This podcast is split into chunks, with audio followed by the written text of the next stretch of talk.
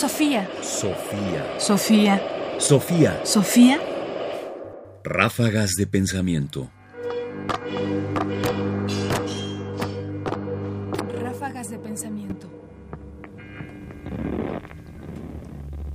El filósofo recomienda filosofar mientras nos haga felices. Justo ayer escuchaba a una alumna decirme que ella se sentía terriblemente frustrada con la filosofía. Es más, que ella se sentía terriblemente enojada con la filosofía por todo lo que la filosofía excluía, por todo lo que la tradición filosófica occidental ha puesto de lado, ha negado, ha considerado más bajo, etc. Y preguntaría si la filosofía lo que debería de hacer es enojarnos o hacernos felices, y si entonces lo que vamos a buscar dentro de la filosofía es lo que nos incomoda o lo que nos gusta. Y entonces encontré este texto de Moses Mendelssohn, filósofo de finales del siglo XVIII, prusiano, que tiene una posición bastante optimista respecto del filosofar y de lo que la filosofía le debería dar. Escuchémoslo. La filosofía debe hacerme más feliz de lo que sería sin ella, y debe ser fiel a este destino. En la medida en que es una buena compañera y me mantiene en una disposición agradable, sigo con ella. Pero en cuanto percibo que hace espíritus secos e incluso agrios y pone de mal humor, la abandono y me dedico a jugar con mis hijos.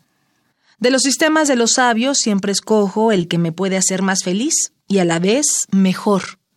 Una filosofía que pretenda hacerme aburrido, indiferente hacia los demás o hacia mí mismo, insensible para percibir la belleza y la bondad, no es la mía.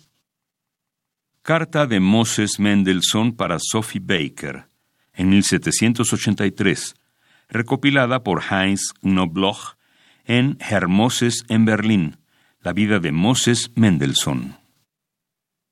No puedo más que estar de acuerdo con el pragmatismo de Mendelssohn de tomar la filosofía y tomar de la filosofía aquello que me hace feliz, que me agrada, que me lleva con ella, porque quizás el problema es que el filósofo profesional tiene que lidiar también con los aspectos menos agradables de la filosofía, pero quizás tú, escucha, puedes pretender una filosofía que te arrope en los momentos felices y no aquella que te haga aburrido o que te haga indiferente o que te haga insensible.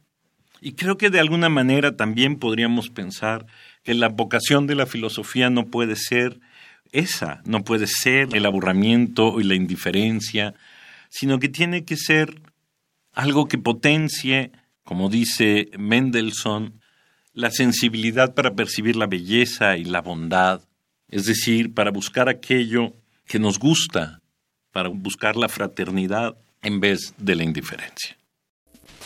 Sofía. Sofía. Sofía. Sofía. Radio UNAM presentó Ráfagas de Pensamiento. Más información en la página ernestopriani.com. Busca el podcast en www.radiopodcast.unam.mx diagonal podcast. Comentarios: Ernesto Priani Saizó. Producción: Ignacio Bazán Estrada. Sofía. Sofía. Sofía. Sofía.